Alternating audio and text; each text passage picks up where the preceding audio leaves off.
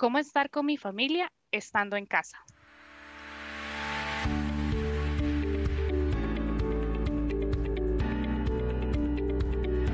Hola, sean bienvenidos y bienvenidos. Es un episodio nuevo y bueno, simplemente gracias por escucharnos. Mi nombre es Raquel. Yo soy Maureen. Yo soy Martín.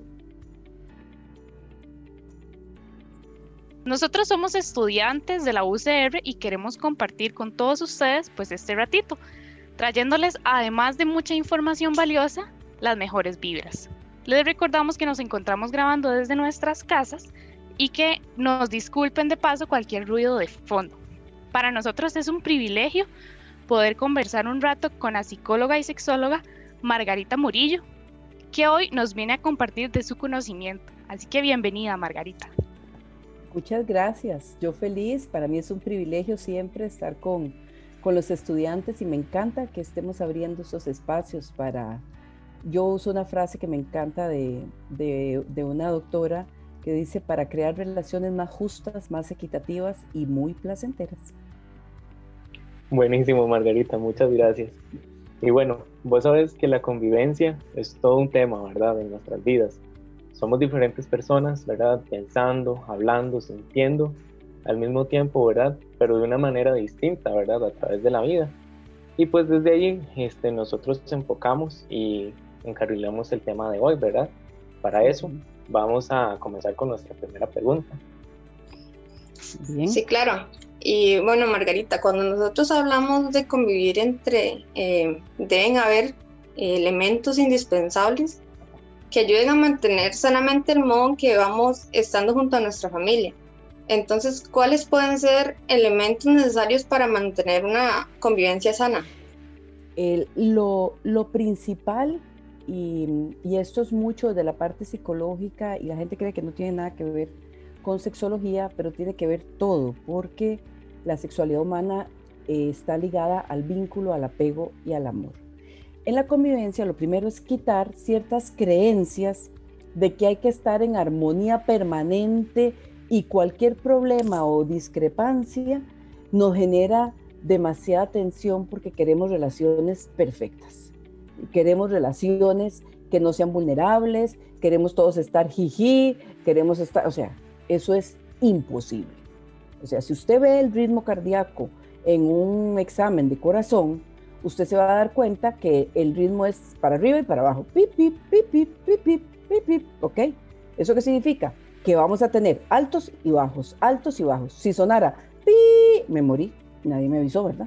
Entonces, muchas veces las familias quieren vivir como muertas en vida y no toleran ni la diversidad de opiniones, no toleran las diferencias, ni los estados de ánimo, ni los cambios o fluctuación de emociones y por lo general o nos quedamos callados o hacemos un drama casi para ganar la primera escena del teatro de la universidad o de cualquier teatro del país, o sea, unos dramas espectaculares porque lo único que andamos buscando es un poquito de adrenalina para calmar la angustia o el miedo que me genera la creencia que tengo de que todo debe estar perfecto. No pueden haber gritos, no pueden haber llantos, no pueden, no.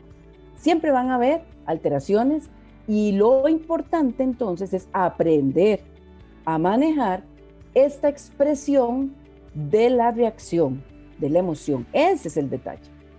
Porque entonces, si, si nos vamos con una creencia de, a ver, ¿quién tiene razón? Ya estoy haciendo pulso. Y si yo estoy haciendo pulso, de, no, no voy a lograr nunca, porque entonces es una relación de poder donde estoy uno frente al otro. Y somos un equipo, estamos uno al lado del otro. No estamos uno frente a otro. Y no son quién tiene la razón. ¿Por qué es tan importante para nuestro corazón y nuestra cabeza tener razón?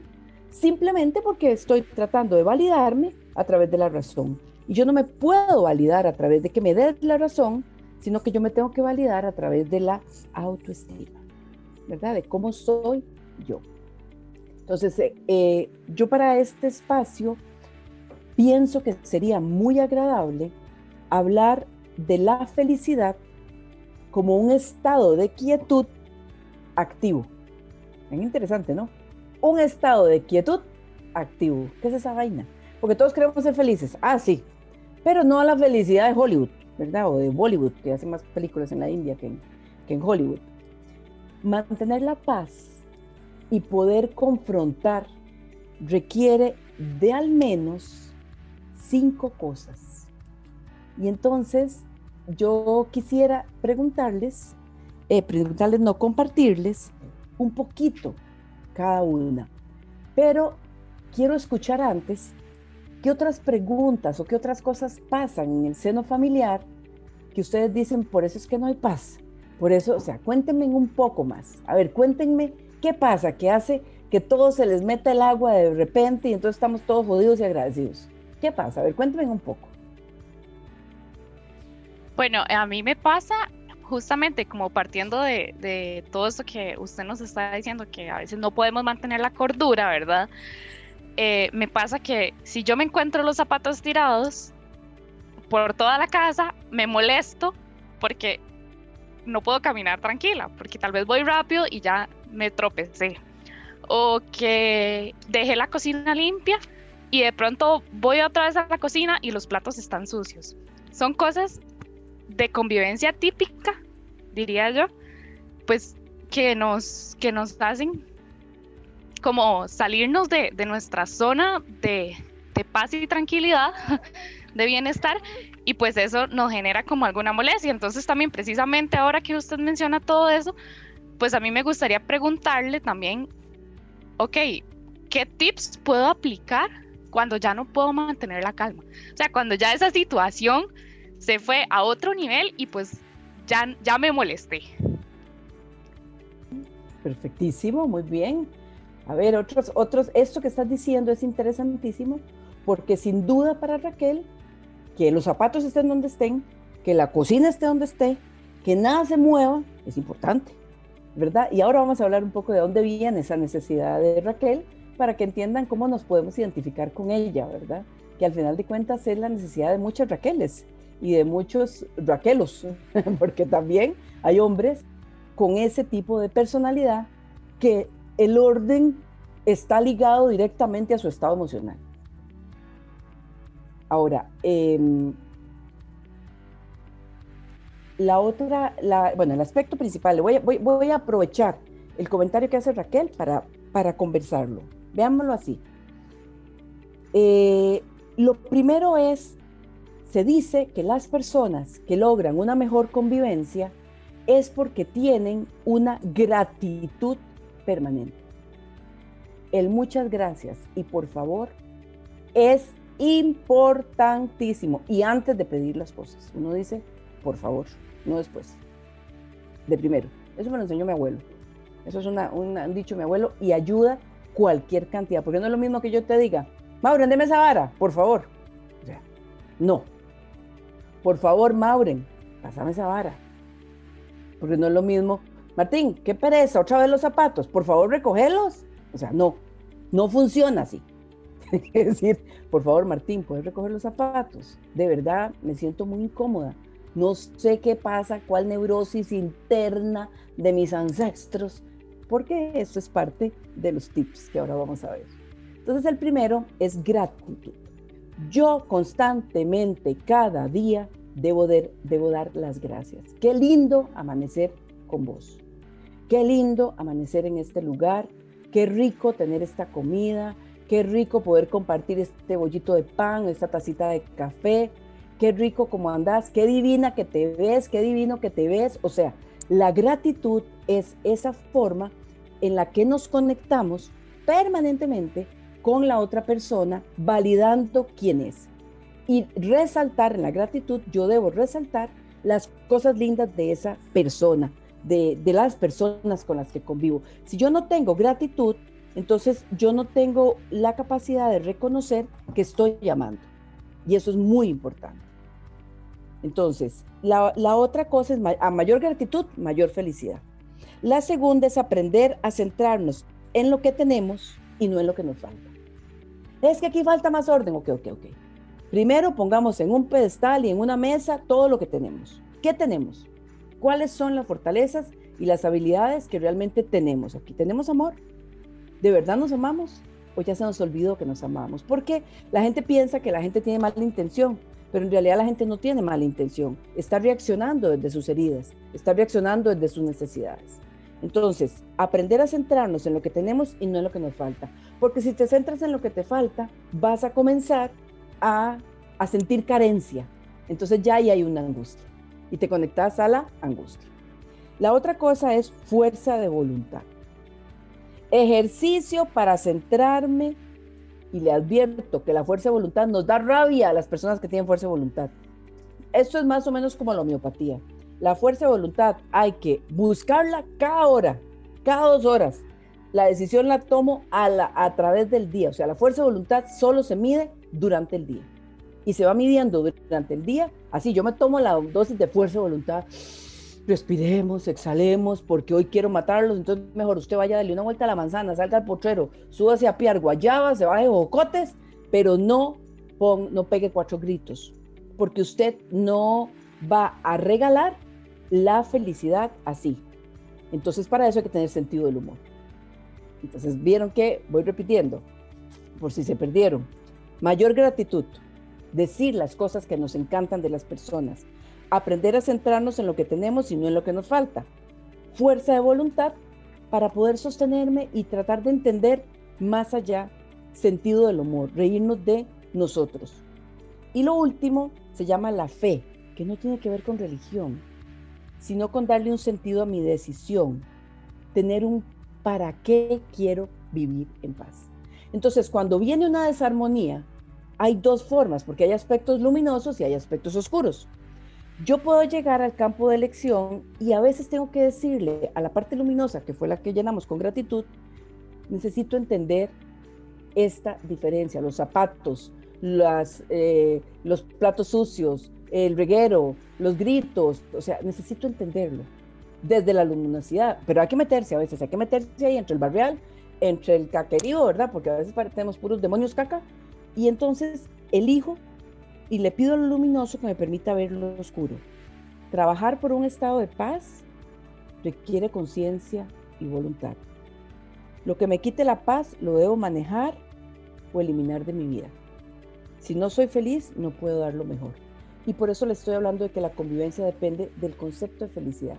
Felicidad no es armonía estable, son picos y bajos que en los cuales yo voy a llevar de esta forma.